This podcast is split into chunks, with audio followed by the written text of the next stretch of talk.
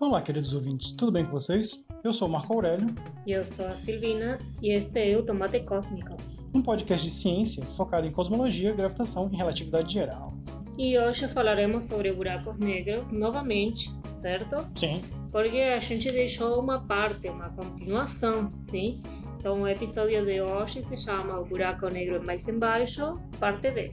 Mas antes a gente vai dar o nosso feedback, né? Isso mesmo. Então, primeiro relembramos as redes? Sim. Beleza. Então, no Instagram você nos encontra como arroba tomate.cosmico.cast. O Facebook basta procurar pelo grupo Tomate Cósmico Podcast. No Twitter, arroba podcast underline tomate. E o e-mail é tomate.cosmico.cast.gmail.com Bem, e a gente recebeu uma mensagem, certo? Uhum. Então, a mensagem é de Leda, sim? Ah, E como ela estava conversando comigo, assim, de forma independente, ela mandou, assim, mais... mais pessoal, né? Isso, mais pessoal. Então, eu vou ler a parte que refere ao tomate, certo? Diz o seguinte... Ah, esqueci de dizer que eu, eu estou assistindo o Tomate Cósmico de vocês. Estou gostando muito e já aprendi um bocado de coisas. Só falta assistir o último. É muito bom, Silvina. O podcast de vocês. Estão de parabéns. Ah, olha aí, né? E aí eu vou continuar aqui, né? Que a mensagem foi grande, né? Uhum. Eu até fiquei decepcionado com a história do Shakespeare. Nunca pude imaginar uma coisa daquela. Achei muito maneiro, muito legal mesmo. Estou assistindo pelo Spotify e é muito legal e ficou muito bom mesmo, tá? Eu sei que tem outros canais, mas pra mim ficou mais fácil pelo Spotify. Muito bom mesmo, gostei muito. Que bom. A gente gosta, assim, né? Sim, sim. E assim como ela mandou, né, vocês também podem mandar por todos esses canais, né, que a gente comentou. E quem ouve pelo Anchor, no Anchor tem uma opção de você mandar uma mensagem de áudio, Uhum. né? Então, se vocês mandarem a mensagem de áudio, a gente ouvir, a gente até pode colocar aqui no programa. O que, que vocês acham? É, Isso seria interessante. Sim. Eu gostei. E vale lembrar que a gente tem recebido também outros feedbacks, né, justamente comentando que tem algumas coisas que parecem muito técnicas e vocês não estão entendendo. Então, nesse sentido, vocês podem mandar as mensagens pra gente perguntando, porque justamente pra gente parece mais simples, né? certo, mas também é um exercício que a gente tenta fazer. É um negócio de adaptar a linguagem, certo? Uhum. Então, quando houver alguma coisa que parece complicada, vocês podem perguntar da gente para a gente tentar explicar de um jeito melhor. Uhum. É justamente isso que o tomate se propõe, certo? De que a ciência fique acessível. Sim, Sim. claro. Então, é, para nós é um, um exercício poder adaptar a linguagem, sim? Sim. inclusive para esse formato de áudio, Uhum. Sim, que sim. fica bem desafiador fazer. Sim, sim, a gente, o único recurso que a gente tem é a nossa bela voz, né? Então, acho que é isso, né? Por hoje, Sim, então vamos ao nosso programa, né? isso, bom episódio. Bom episódio.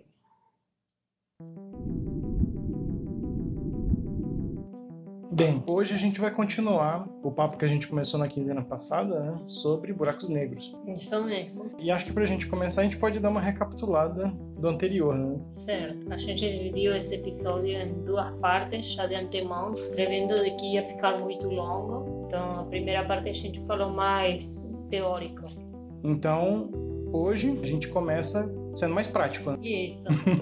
Então, o primeiro que a gente vai abordar vai ser a detecção. Sim. E aí é uma coisa legal, porque como é que a gente vê algo que não emite luz? Aham. Porque lembra que a gente falou de horizonte de eventos? Sim. Sim, uma das coisas que falamos no episódio anterior. Então, passou do horizonte de eventos, a gente não vê mais. Que Isso. seja que for capturado lá, passou do horizonte de eventos, ele não precisa nem colapsar É. completamente. Inclusive, vimos uns modelos em que ficava ali, né? Então, como é que a gente detecta algo que não se vê, que não emite radiação? Que justamente a detecção de buracos negros é complicada por isso, porque não, não emite radiação. Com exceção de uma radiação que a gente vai falar depois, a radiação Hawking, né? Ah, é uma sim. radiação de princípio teórico. Então, a gente vai deixar isso para depois. Então, Sim. como é que é feita a detecção? Bem, tem algumas maneiras.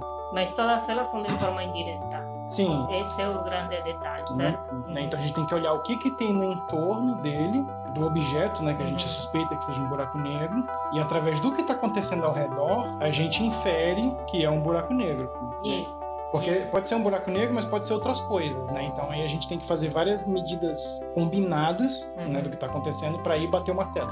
Isso. Então, por exemplo, uma delas seria a influência gravitacional. Sim, é a mais simples, né? Sim. Ver o que está orbitando ao redor e aí, através do que você observa, você vê o que está causando aquela influência gravitacional. Uhum, Certo. Então, acho que a gente pode falar um pouquinho sobre Sagitário A. Sim, Sagitário é a estrela, né? Sim, Asterisco.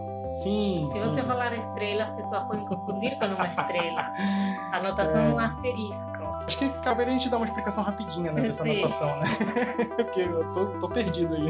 Ele diz, assim- ele falou, ó, ó, vou fazer um descargo aqui. Sim, por favor. Ele falou quantas vezes Sagitário estrela, Sagitário estrela, e eu achando que se referia a alguma estrela de Sagitário. Não, é Sagitários A e um asterisco no Sim, A. Esse sim. asterisco indica que é uma fonte de rádio, Uhum. certo? Não necessariamente luminosa. Sim. Tem um ponto do espaço em que vem uma radiação. Sim, então Sim. quando eu digo Sagitário a asterisco, Asterisco.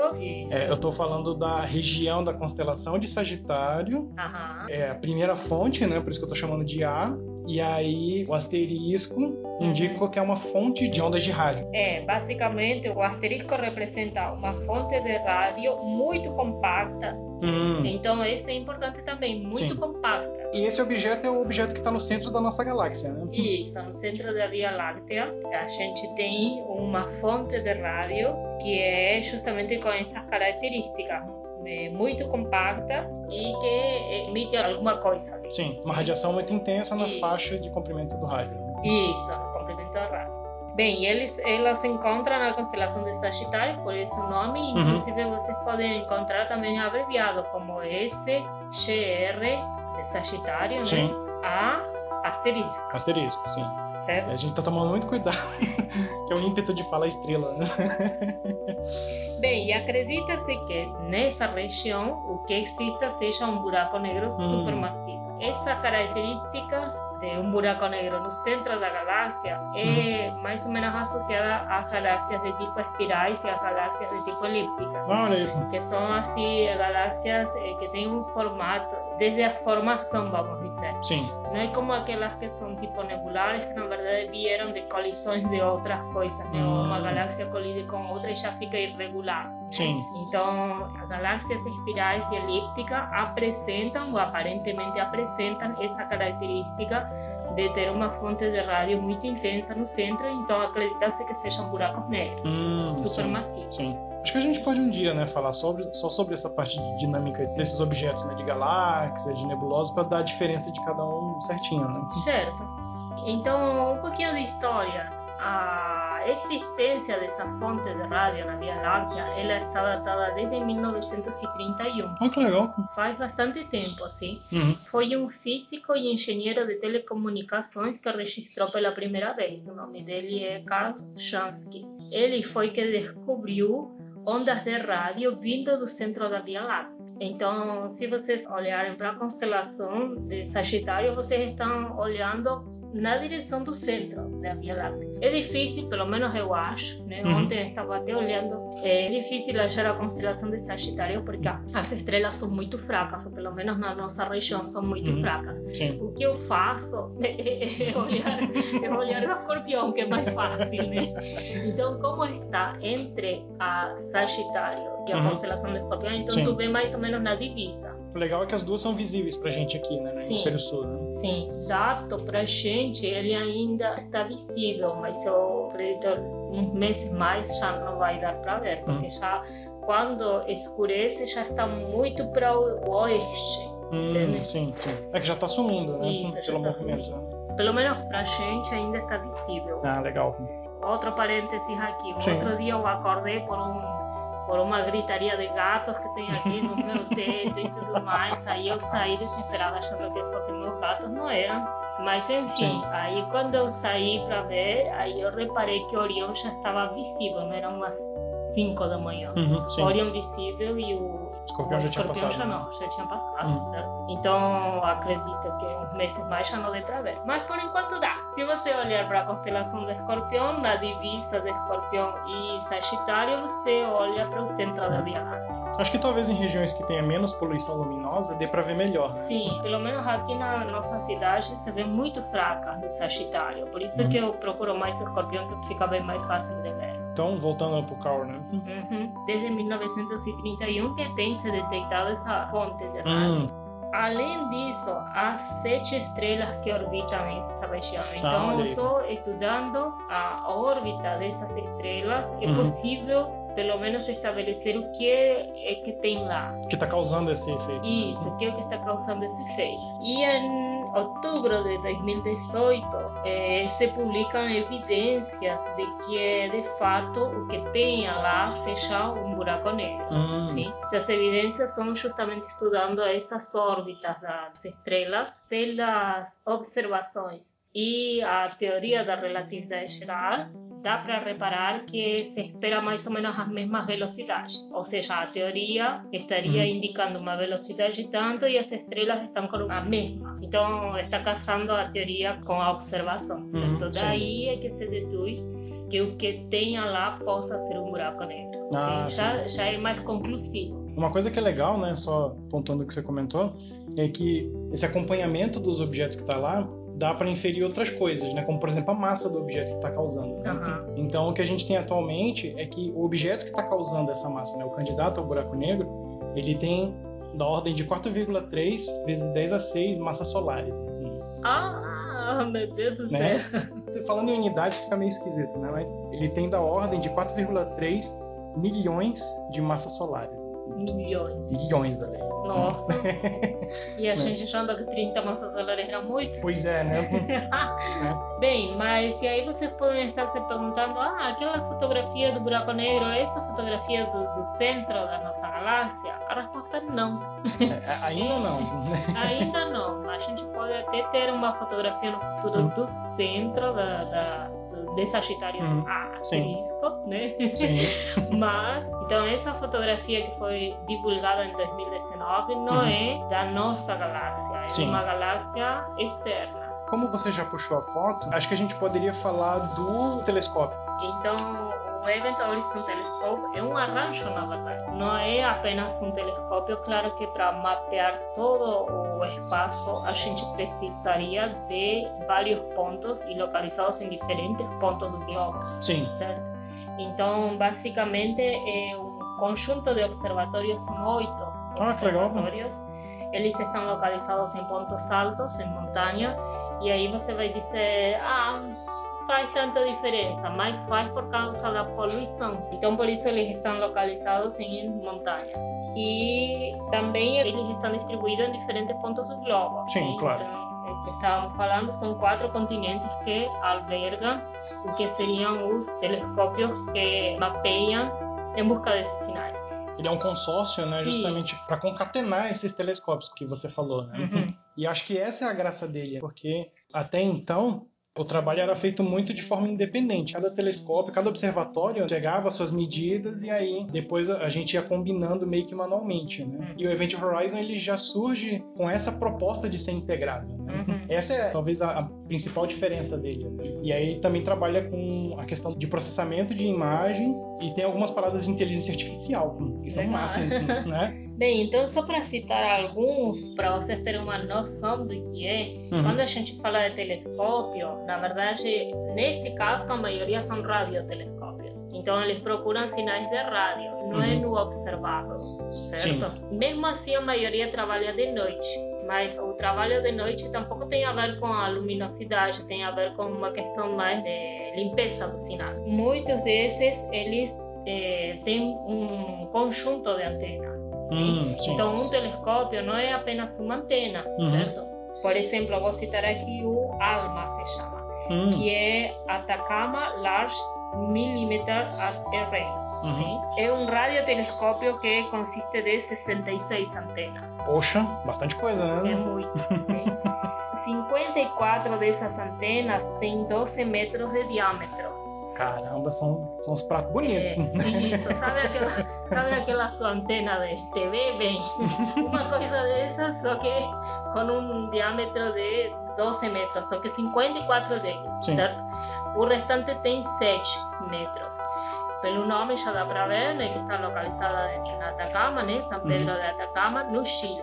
Além disso, existe outro, o Apex, que também é Atacama, né, Atacama Pathfinder, Sim, olha aí, sim. Pathfinder Experiment, que é um radiotelescópio que se encontra a 5.104 metros acima do nível do mar. Caramba, Também o prato dele tem 12 metros e esse forma parte daqueles outros. acho que talvez um parênteses no que você está comentando, Aham. né? Que eu lembrei agora, né? A, a construção parece fantástica, mas para quem não está conseguindo pensar nisso, lembra do filme Contato.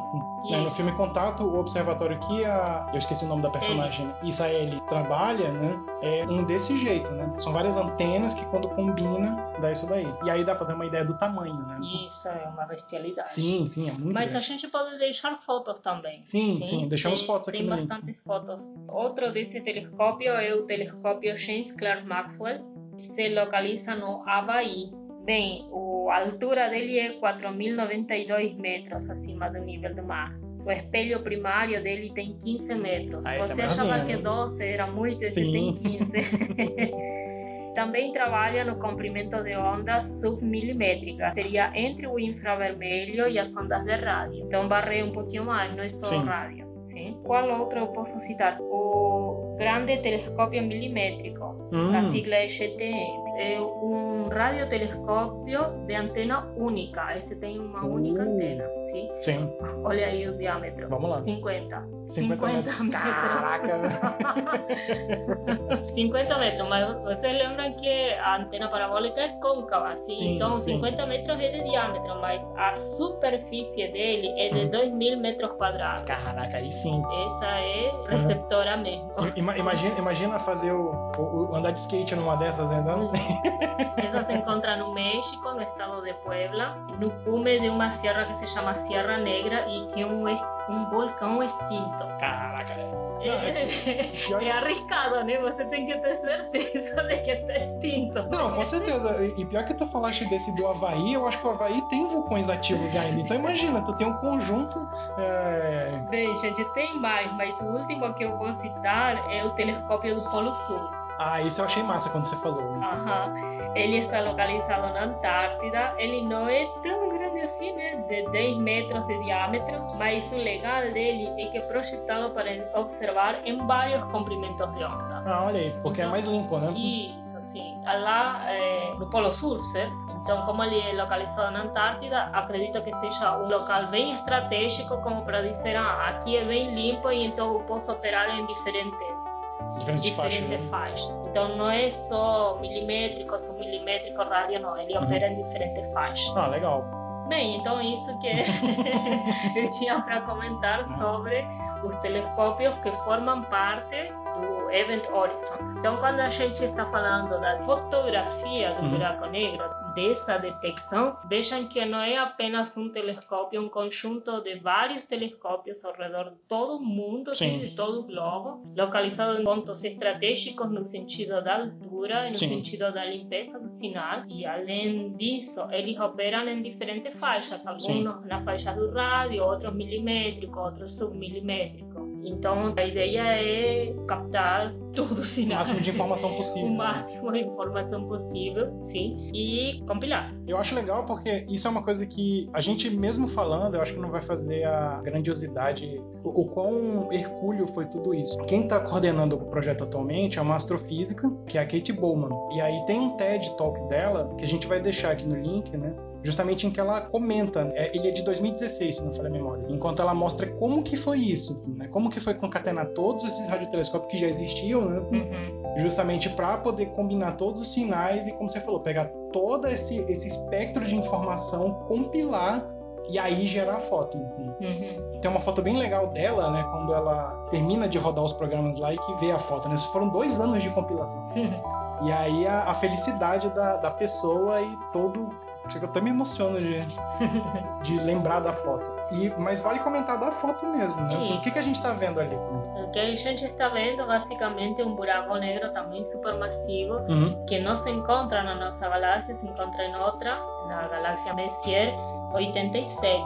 Os objetos astronômicos são catalogados, sim, vocês vão ver M tal coisa, que uhum. significa do catálogo Messier, ou NCG, que significa New Catalog Geral. Né? Uhum. É, o Messier foi o que a gente falou no programa passado. Né? Isso, mas enfim, vocês podem ver essa galáxia com o nome Messier 87 ou NCG 4486 ou muitas vezes é chamada de Virgo A, justamente por causa da localização para uhum. nós, sim, na sim. constelação de Virgem. De Virgem. Né? A galáxia é uma galáxia elíptica e ela é bem distinguível. Vocês vão ver fotos em que ela tem como um chato que sai. Tipo, Sim. além da aglomeração das estrelas em forma elíptica, tem um chato de plasma, uma coisa bem bonita, uh. um chato azul, né? Uhum, de sim. plasma que sai dessa galáxia. Bem, e a fotografia do buraco negro uhum. que a gente viu rodar desde o ano passado, ela é do centro dessa galáxia, da Messier 87. É, então a gente está olhando para o bicho mesmo, né? Isso, exatamente.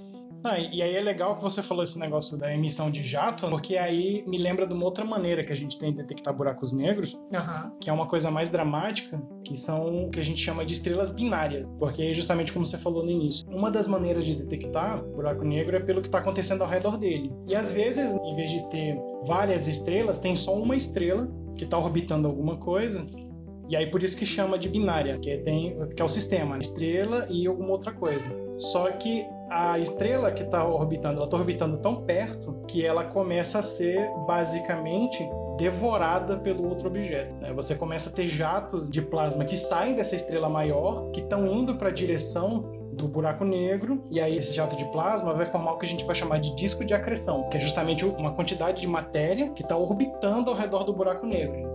Esse disco de acreção, se alguém perguntar, é justamente por causa da conservação do momento angular. Uhum. Isso é característica de, desses movimentos de rotação, inclusive Isso. justamente a forma que tem os sistemas planetários, que estão mais ou menos todos localizados no mesmo prato, vamos dizer, sim, sim. mais ou menos próximos do mesmo prato, é justamente pela conservação do momento angular. Uhum certo? Então, só que agora, em vez de você ter uma estrela e os planetas orbitando, você uhum. tem um sistema binário onde uma estrela se vê e a outra não.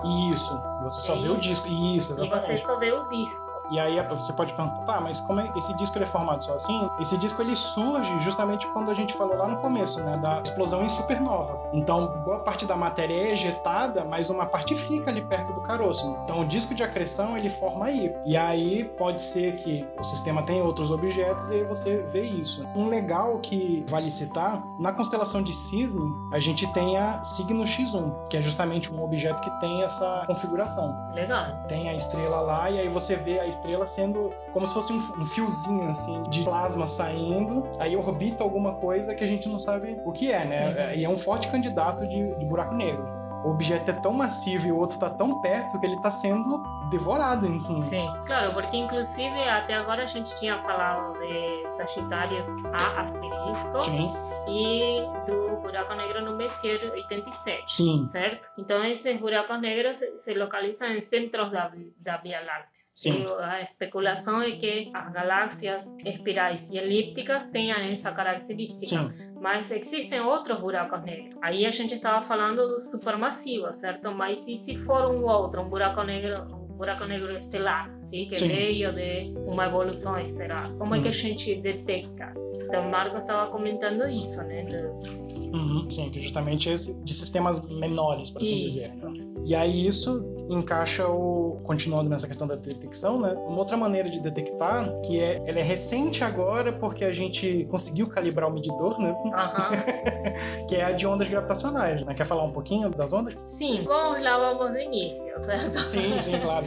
então as ondas gravitacionais elas seriam deformação no espaço-tempo, sim, certo? Sim. Assim como quando você tem uma água calma, certo? Sim. E você é, joga uma pedra e ela começa a fazer ondas, sim. ondas. Você vai ver na superfície da água as ondas com formato circular, bem, então mesmo aconteceria no espaço-tempo, porque a gente já tinha falado da geometria do espaço-tempo. Pensa que um objeto muito massivo, ele vai deformar ainda mais o espaço-tempo. Então se espera de que se há algum evento, vamos dizer, catastrófico, essa deformação uhum. seja detectável. Todos nós estamos deformando o tecido espaço-tempo em toda hora?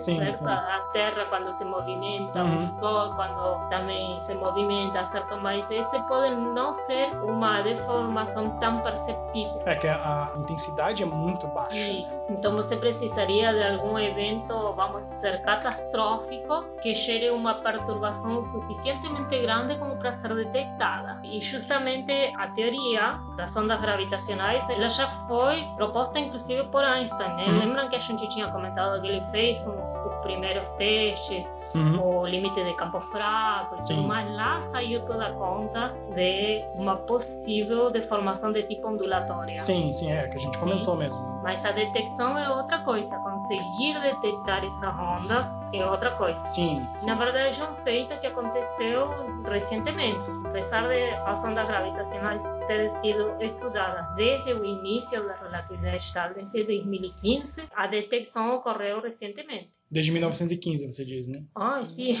2015, meu Deus do céu. É que você tá cansada. Eu estou. Eu estou. Mas, enfim. O, engraçado porque 2015, ou Sim. seja, justamente 100 anos depois, é que a gente tem a primeira observação de ondas gravitacionais. E olha qual foi o evento Sim. que faz com que essas ondas possam ser detectadas. Foi a fusão de dois buracos negros. Uh fusão de dois buracos negros, um com 36 massas solares e outro com 29. Sim. Então, uma coisa, um bicho muito grande. Sim. sim. Lembra que a gente falava de massas solares? Sim. sim. Dizemos que quando algo ultrapassa as quatro massas solares, três, entre 3 e 4 massas hum. solares, já colapsaria para um buraco negro. Isso, que é o limite de Thomas Heimer Volkoff. Né? Isso, mas esse daqui já está bem grande, 36 Sim. e 29. Então Sim. é um supermassivo como. É, como Sagitários, a estrela, né? Sim. Mas já está muito grande. Fusão de dois buracos negros e que daria origem a essa perturbação catastrófica de forma tal de que possa ser detectada. Então a detecção de ondas gravitacionais é uma forma também indireta Sim. de detectar buracos Sim, que justamente a gente detecta a dinâmica deles, né? Aham, exatamente. E aí, como você falou as massas, eu acho legal, como você já começou para ver o quão dramático era, né? Uhum. E aí, o que a gente percebeu aqui na Terra com o detector foi o resultado da propagação de ondas com energia equivalente a três massas solares. Uhum. Mas sabe qual, com qual intensidade que chegou aqui? Quanto? Com 10 a menos 21 watts. Ai, nossa! É, então é muito é muito pequena. É, olha como. E, e, foi um evento é, bem extremo, né? Uhum. Mas quem que detectou? Quem detectou é um interferômetro que se chama LIGO, que é justamente para observação de ondas gravitacionais por interferometria laser. Isso que significa sigla. Sim. Posso usar meu inglês para falar o nome, né? Que é Laser Interferometer Gravitational Wave Observatory. Oh. Bem, e então esse interferômetro, esse Sim. arranjo que é montado para detectar ondas. Inclusive para qualquer tipo de onda se utiliza interferômetros porque justamente é, a ideia é medir a interferência, se sim, as ondas têm essa propriedade. De perturbar, né? Isso. De quando superpor ter uma interferência que possa ser destrutiva ou construtiva. construtiva. Então, o que se utiliza é isso, assim. Basicamente, é, o LIGO também é uma monstruosidade de grande. Ele tem dois braços e o Sim. interferômetro tem dois braços. Fica nos Estados Unidos. Uhum. E, para você ter noção, ele atravessa dois estados. Olha que bonito. Sim. Um braço está num estado e outro braço está no outro. Sim. Ele é tipo o CERN, né? Que é... parte é na Suíça, parte é na França. É. Acho que tem um pedacinho na Alemanha. Mas é legal, porque aí junta dinheiro todo mundo. Claro, claro. é, pra fazer uma coisa assim, pede dinheiro da França, pede dinheiro Sim, sim, é. Mas enfim, o LIGO foi o que detectou em 2015 a primeira observação de ondas gravitacionais com essa característica que eu comentei. Um buraco negro de 36 massas solares se fundir com outro de 29 massas solares. Mas essa não foi a única detecção. É, a partir de 2015 teve vários eventos. Acho que até agora já tem seis, seis ou sete. Sim, em 2015 Sim. esse foi o primeiro, depois uhum. em 2016 houve outro, outro evento detectado.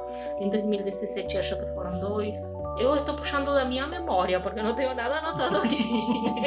então qualquer coisa vocês saibam desculpar. Não, e é legal como você falou, né? Como a gente calibrou o detector com a primeira, né? Uhum. A gente conseguiu medir outras, e aí uma que eu queria chamar a atenção é a GW 17 de 8 de 2017. Uhum. Né? É legal que a, a, nomenclatura da zona que a gente tem, ela é a GW, de Gravitational Wave isso. E a data em que ela foi obtida. É, né? Então essa primeira que você falou é a GW 150414, porque ela foi detectada lá, mas como a gente fala de 2015, é quando 2015 saiu o artigo, uhum. né, com as contas já tudinho feitas e a detecção pronta. Né? E aí essa que eu falei, né, já é um efeito mais simples, né? Ela é uma colisão de duas estrelas de nêutrons, que é legal, né? E o objeto resultante, a gente acredita que seja um buraco negro, né? Olha que legal. Sim. O legal dela é que ela justamente realmente ajudou a gente a refinar bastante aquele limite que eu falei no começo, Thoma Oppenheimer-Volkoff. Uhum. O cálculo teórico dava da ordem de 3 massas solares, e aí atualmente a gente tem da ordem de 2,3. E é legal porque esse sinal é o primeiro exemplo de medida combinada, porque a gente viu tanto em ondas gravitacionais, e aí como são estrelas de nêutrons, né, a gente tem, a gente tem o resto do espectro eletromagnético. Né?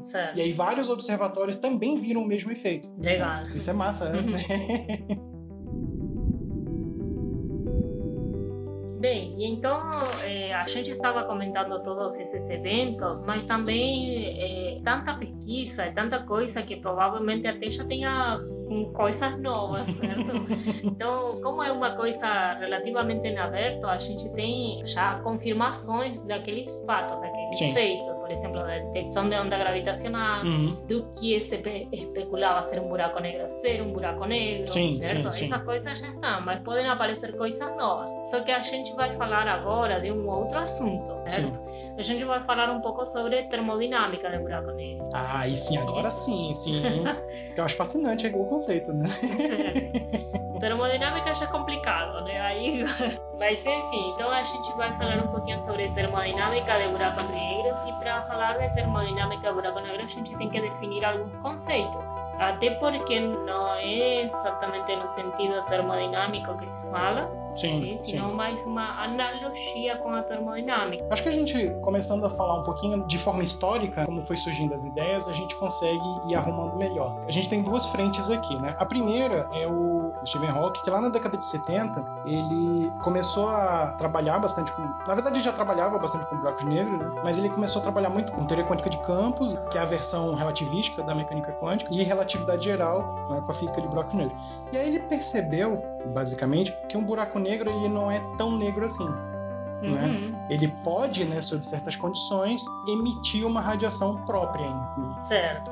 E aí, assim, é muito complexa a conta, mas dá para fazer uma analogia bem simples que dá para explicar. Na teoria quântica de campos, existe o conceito de vácuo quântico. O vácuo quântico é esse, essa propriedade na qual você tem a, a geração de matéria, por exemplo, de forma espontânea, mas em tempos muito curtos. Por isso que a gente não visualiza. Então, ele pensou assim: eu tenho o horizonte de eventos, que é aquela membrana que a gente colocou, e aí lá tem o vácuo quântico, e aí nesse vácuo quântico você cria um par partícula entre partícula. Uhum. Né? Você cria, por exemplo, um elétron em positivo. Certo. Se não tivesse horizonte de eventos, o que, que ia acontecer? Ia criar esse par Uhum. E aí eles se aniquilariam e a gente não veria. Mas como está criado no horizonte de eventos, suponha que eu crie uma dessas partículas dentro do horizonte, ou seja, dentro do buraco negro, e a outra fora. Bem na divisa. Bem na divisa. Eu tenho uma membrana, criei uma, uma está dentro e outra está fora. Certo. E aí o que, que acontece agora? A que está dentro, ela tem que ser sugada na direção da singularidade, ou ela vai ser pelo menos arrastada pela região 2. Como a gente conserva o momento linear, essa que foi puxada para dentro ela estilinga a outra para fora. Uhum. E aí o vácuo continua, né, com a energia.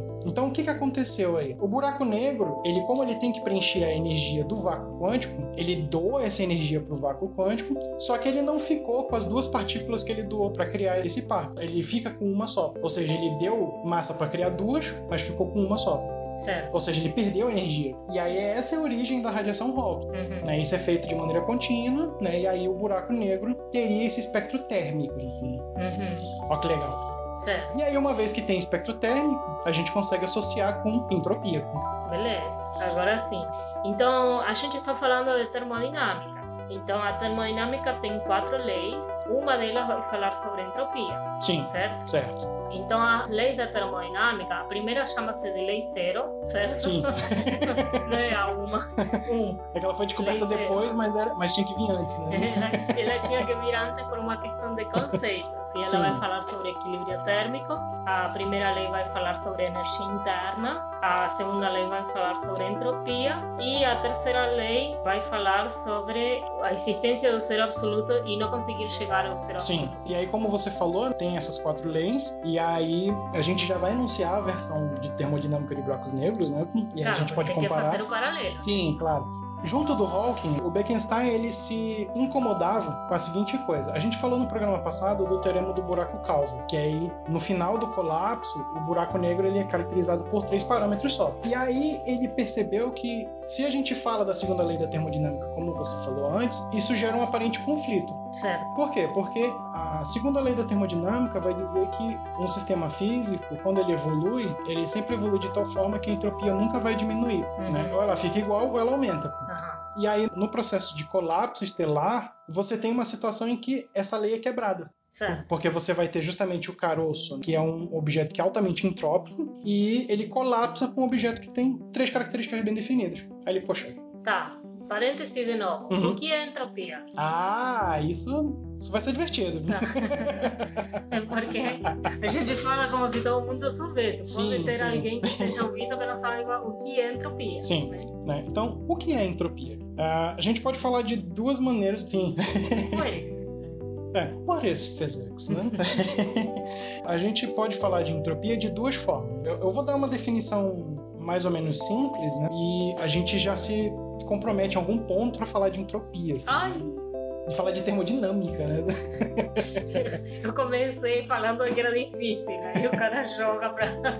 Mas assim, entropia ela, ela é um conceito que é amplamente debatido, mas a gente pode dar duas definições. A primeira definição, que é a mais simples, é que ela é uma medida da agitação térmica dos sistemas físicos. Então a gente tem, por exemplo, um gás lá. Né? O gás ele no modelo de partículas, está lá colidindo, tudo mais e tal, está se agitando. Uma das maneiras de medir a agitação é a que a gente conhece, que é a temperatura. Então você mede a temperatura lá e tá isso. Uma maneira que é mais simples de fazer essa medida é a entropia. Falando de maneira bonitinha, a agitação molecular talvez não esteja muito legal. Então a gente pode dizer que é uma, uma medida da desordem do sistema. Uhum. É o sistema está bagunçado. Isso. Uma outra definição, que é a que a gente vai usar talvez um pouquinho mais, porque conecta com essa ideia do Bekenstein, é que ela é uma medida do grau de ignorância que a gente tem sobre as informações do sistema físico. Aham.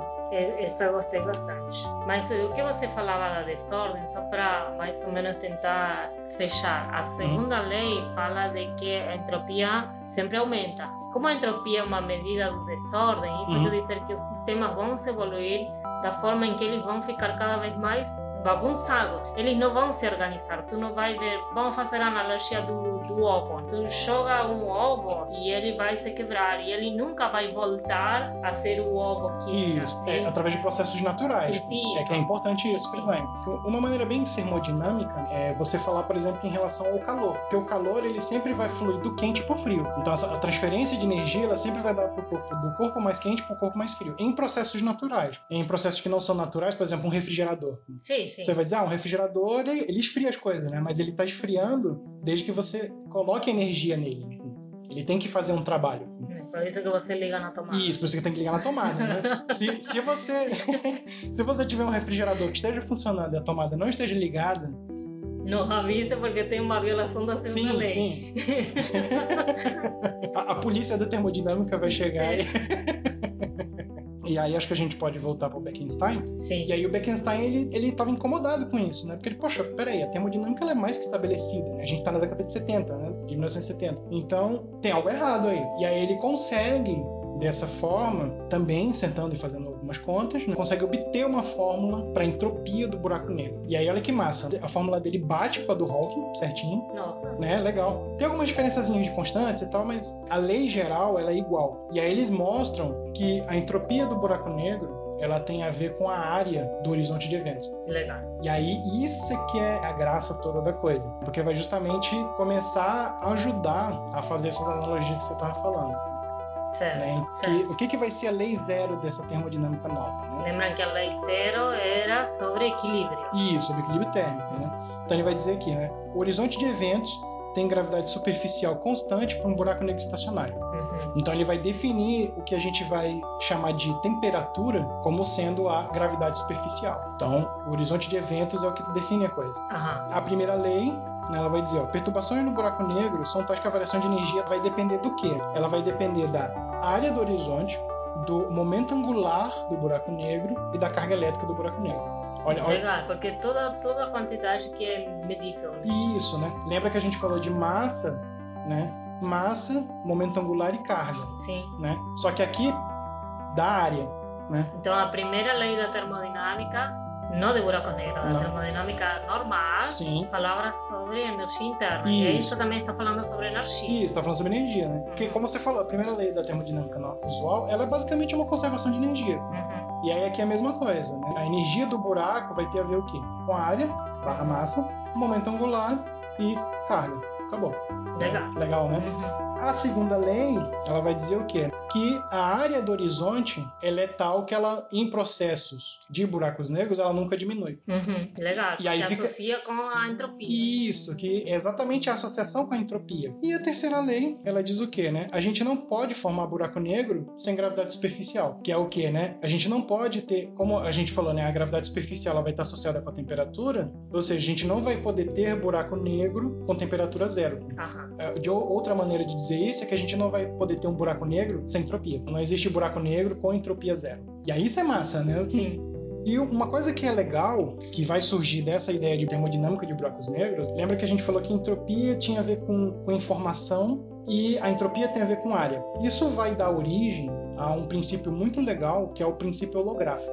Bem, então, o que é o princípio holográfico? Porque eu tenho curiosidade, mas não consegui me aprofundar. Ele vai dizer pra gente, basicamente, que a informação que a gente tem num, num espaço, a gente pode codificar em um espaço de dimensão menor. De forma bem intuitiva, a gente tem uma foto. Uma foto a gente tira de um objeto tridimensional, mas a foto em si, ela é um objeto bidimensional. Certo. Se a gente for dizer, tá, então eu quero agora descrever aquele objeto tridimensional. Eu posso fazer a descrição tridimensional dele, né? Por exemplo, posso definir um sistema de coordenadas tridimensional, ou eu posso simplesmente entregar a foto. A foto é bidimensional, então toda a informação daquele objeto tridimensional está armazenada no objeto de dimensionalidade menor. Uhum. Certo. E aí o princípio holográfico ele vai pegar essa ideia e estender para o universo todo. Uhum. Ele vai dizer, olha, na verdade, o nosso universo, que a gente tem a percepção de ser tridimensional, ele na verdade está codificado em um espaço de dimensão menor. Uhum. Olha que massa. Certo. E aí tem algo parecido com teoria de cordas, então? A teoria de cordas, ela usa essa ideia. Porque a teoria de cordas trabalha com muitíssimas dimensões, Sim, certo? sim. Mas o espaço perceptível via o tridimensional. Isso. Então a gente está codificado num, num espaço de dimensão menor, só que a projeção disso é maior. Certo, eu puxei teoria de cordas, mas na verdade qualquer teoria de dimensão extra. Assim, tem uma coisa bem legal que é justamente a correspondência à DSCFT, que justamente ela vai dizer, olha, a teoria de cordas no espaço né, de De Sitter, ela pode ser holograficamente projetada em um espaço de dimensão menor, né, Certo. uma teoria conforme Uhum. de dimensão menor. Certo. Isso é uma coisa que a gente poderia falar algum dia de teoria de cordas. A gente se prepara. Olha, eu não tenho medo não. Eu tô tudo bem, De não. não, não. eu tenho não. Oh, porque, oh, porque falar de um bicho super, eh, eu acho, pelo menos falar de termodinâmica que está tão, tão, tão, tão, tão estabelecido, Hum. é mais difícil do que falar de teorias. Não sei, eu acho, eu Sim. sinto isso. É que eu acho que talvez como sendo mais estabelecido, tem mais coisa acumulada. né? Isso, sim. né? Já a teoria de cordas, como ela é mais recente, né? Ela tem um volume também grande de produção, mas ela é, é- Eu não vou dizer mais simples, porque seria... Não, não é simples, mas talvez seja chamativo. Sim, Porque a gente está, pelo menos eu penso para mim, falando de termodinâmica desde o ensino médio. E sim. aí tu senta para estudar e é tanta coisa, e aí tu vai ver, e as máquinas, e não sei quanto, e as máquinas a vapor, e ai meu Deus do céu. É bem tedioso essa é, parte, é né? bem tedioso, pô. Aí ele deixa tudo a teoria de corda.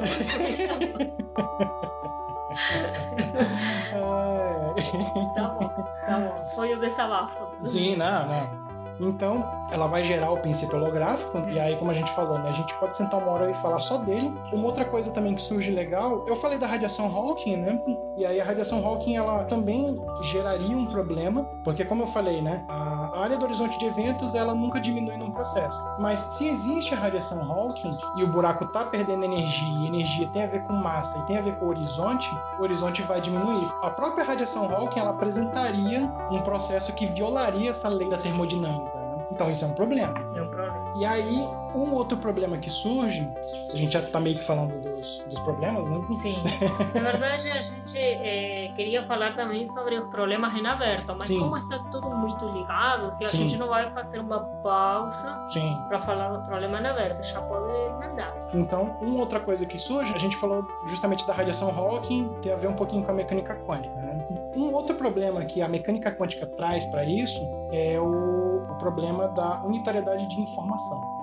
Né? O que, que é isso? Na mecânica quântica, de forma bem simples, assim, a gente falou de informação, ele vai dizer pra gente que a informação ela não pode ser destruída. Ou seja, o que acontece com o sistema quântico, a gente consegue rastreá-lo ao longo do tempo. Né? Certo. A gente diz que a mecânica quântica é reversível.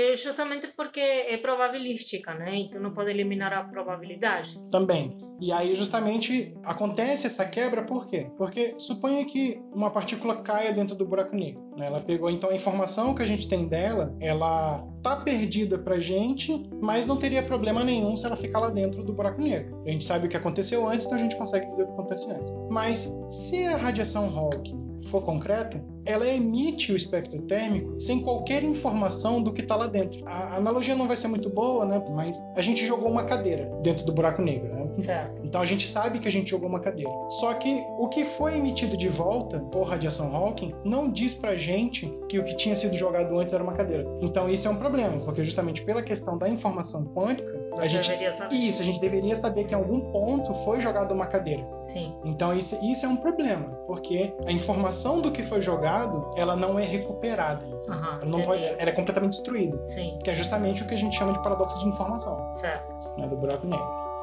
E aí, como é que a gente pode resolver isso? Um- Uma das propostas, né, que acho que até foi o próprio Kip Thorne que propôs isso, é o, o que a gente chama de complementaridade do buraco negro. Uhum. Que é o quê? O buraco negro seria capaz de, de alguma forma de guardar a informação do que foi jogado. né? Ele poderia guardar no horizonte, por exemplo. É, E aí, quando ele evaporasse, ele evaporava essa informação. Né? É como se fosse, na- em termos de analogia, né? Eu joguei a cadeira, aí o buraco negro guardou. Foi jogado uma cadeira. Escreveu num, num bloquinho de notas dele lá, né? Aí quando ele evapora, ele diz pro fóton da evaporação: Olha, jogou, jogou numa cadeira aqui, tá? Aí o- a radiação vai com essa informação. E aí justamente fica guardado no horizonte. E aí fica guardado lá dentro, seja lá o que aconteça com Uhum. esse objeto. Entendi. Mas e aí você não quebrou essa questão. Uma outra maneira de resolver é o, o que a gente chama de, de firewall do buraco negro. Certo. Que é o Parede quê? de fogo. É, parede de fogo, né? e aí é legal você até ter puxado essa, essa coisa porque é dramático assim, né? Acho que foi o Susskind que propôs isso, né? Uhum. Ele justamente diz, olha, quando a informação chega, ela vai ser destruída antes de cair no buraco negro. Ela vai ser completamente destruída, a gente vai descaracterizar toda a informação ali antes de cair no buraco negro, no horizonte, por exemplo. Aí quando ela cai, ela já cai com a informação que pode ser emitida depois. né? Aham. Então o que vai ser emitido vai ser energia crua, pronto. E aí a informação que já foi transformada ali no horizonte antes. Uhum. E aí isso são problemas abertos, que a gente ainda não sabe, a gente ainda não detectou a radiação Hawking, Lembra que no início a gente falou que a dificuldade da detecção do buraco negro é justamente por ele não emitir, certo? Sim.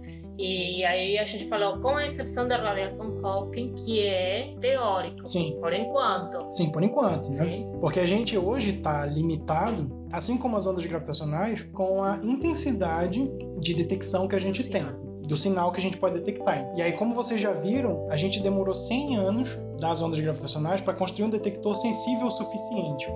Isso. Né? E talvez a gente demore um pouquinho mais para detectar a radiação Hawking. Uhum. Mas eu já fico surpresa de a gente ter tecnologia suficiente para detectar algo tão Sim, Pequeno. sim, sim. Não, por isso que eu falei no- quando você falou do, do LIGO, né? Que o primeiro evento, ele, para mim, parece muito que foi mais para calibrar Uhum. Né? Dizer, olha, a intensidade tá certa, com previsto, tudinho tá bonitinho, e aí agora a gente consegue fazer mais medidas. né? Tanto que, por exemplo, aquela que eu falei, né? Ela é de duas estrelas de nêutrons. Uhum. Então, São objetos que têm poucas massas solares. Sim, né? sim. Acho que ambos tinham em torno de uma e meia massas solares. enfim. Então são objetos que são mais pequenos. Mas como a gente já tem o detector já bem calibradinho, Uhum. aí dá para medir melhor. né? Certo. Uhum. E também a, a escassez dos fenômenos, né? Porque são fenômenos únicos, né? Sim, com né, certeza. passa o som pela gente, tanto que até vocês devem estar ouvindo ao longo do programa um sonzinho. Esse sonzinho ele é justamente o da primeira detecção que a gente Aham. teve de ondas gravitacionais. Né? A, gente, Legal. a gente resolveu usar isso de vírgula sonora nesse episódio. Né? certo. Então agora que a gente conseguiu detectar bem, primeiro a gente consegue detectar os outros. né? Certo. E aí a radiação Hawking é, no- é- é uma maneira direta. O que é legal é isso, né? que é uma maneira direta de detectar. De detectar o buraco. Né? Isso. Não é, não é olhando ao redor, não é olhando a parte de trás do disco de acreção, né? Não são detecções indiretas. né? Uhum. E acho que é isso, né? Que a Sim. gente tinha pra falar de buraco negro. Né? É, acho que tem bastante material aí nessa, nesses dois episódios, sim. Sim. Claro que daria para aprofundar, sempre dá para aprofundar. Sim, sim. A gente podia ficar falando.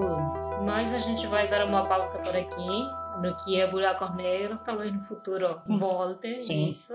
Mas por hoje, Por hoje só, né? Só, é, e também até para dar espaço para você, querido ouvinte, participar da conversa, né? Porque né? E também eh, sugerir assuntos, sim? A gente Sim. já tem pensado no próximo. o pró- o próximo vai ser legal, né? Eu- Eu não, eu não vou falar nada porque pode ser que dê problema, né? Mas se der tudo certinho que a gente tá planejando, o próximo episódio vai ser, vai ser legal. E aí a gente coloca na listinha né, sugestões. né? Sim, Que sim. temas podem ser abordados. Sim. Então, curta, né? Uhum. Curta, compartilha, né? Compartilhe. Divulgue, né? Divulgue o programa, se você achou legal, se você acha que algum conhecido seu vai achar legal, né? Uhum. Mostra pra ele, olha, né, tem esse programa legal aqui e tal. Se a pessoa não gostar, não tem problema. A gente tá aqui divulgando, né? E conversando com vocês que acham interessante essa coisa, né? E estamos abertos a sugestões, né? Como a Silvina falou. Uhum. Então, acho que é hora de dar tchau, né? Ora. Até mais. Até mais.